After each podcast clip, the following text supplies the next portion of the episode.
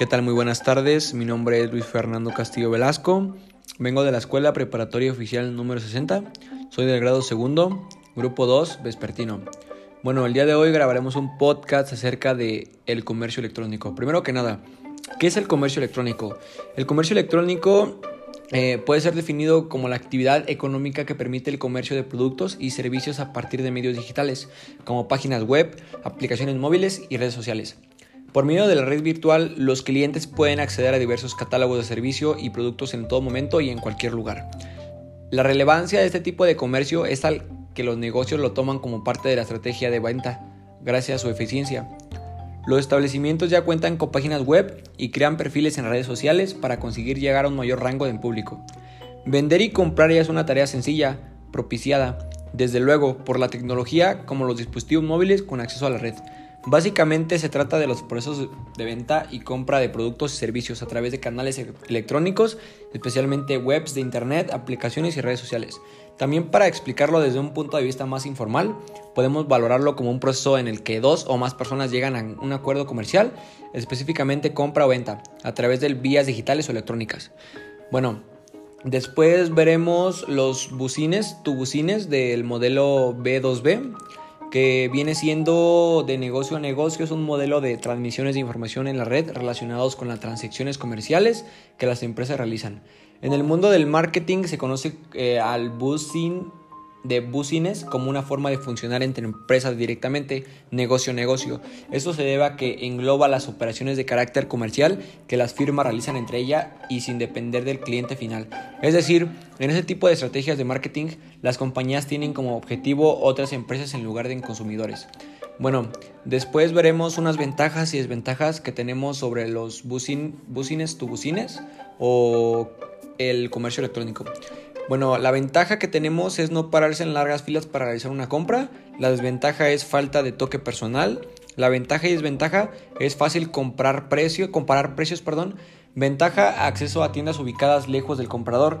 Y desventaja, incapacidad de probar el producto antes de la compra. Ventaja, no es necesario un almacén físico. Bueno, eh, después nos iremos a los riesgos eh, del comercio electrónico. Que vienen siendo este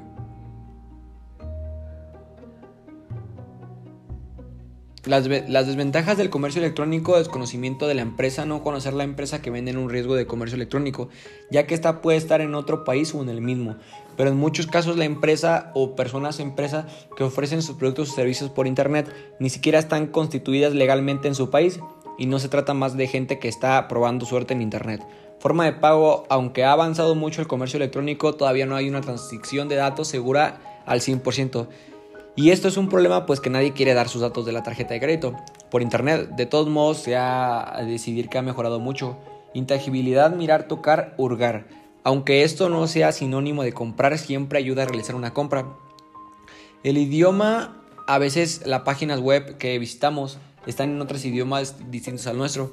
A veces los avances tecnológicos permiten traducir una página a nuestra lengua materna, con lo cual podríamos decir que este es un factor casi resuelto.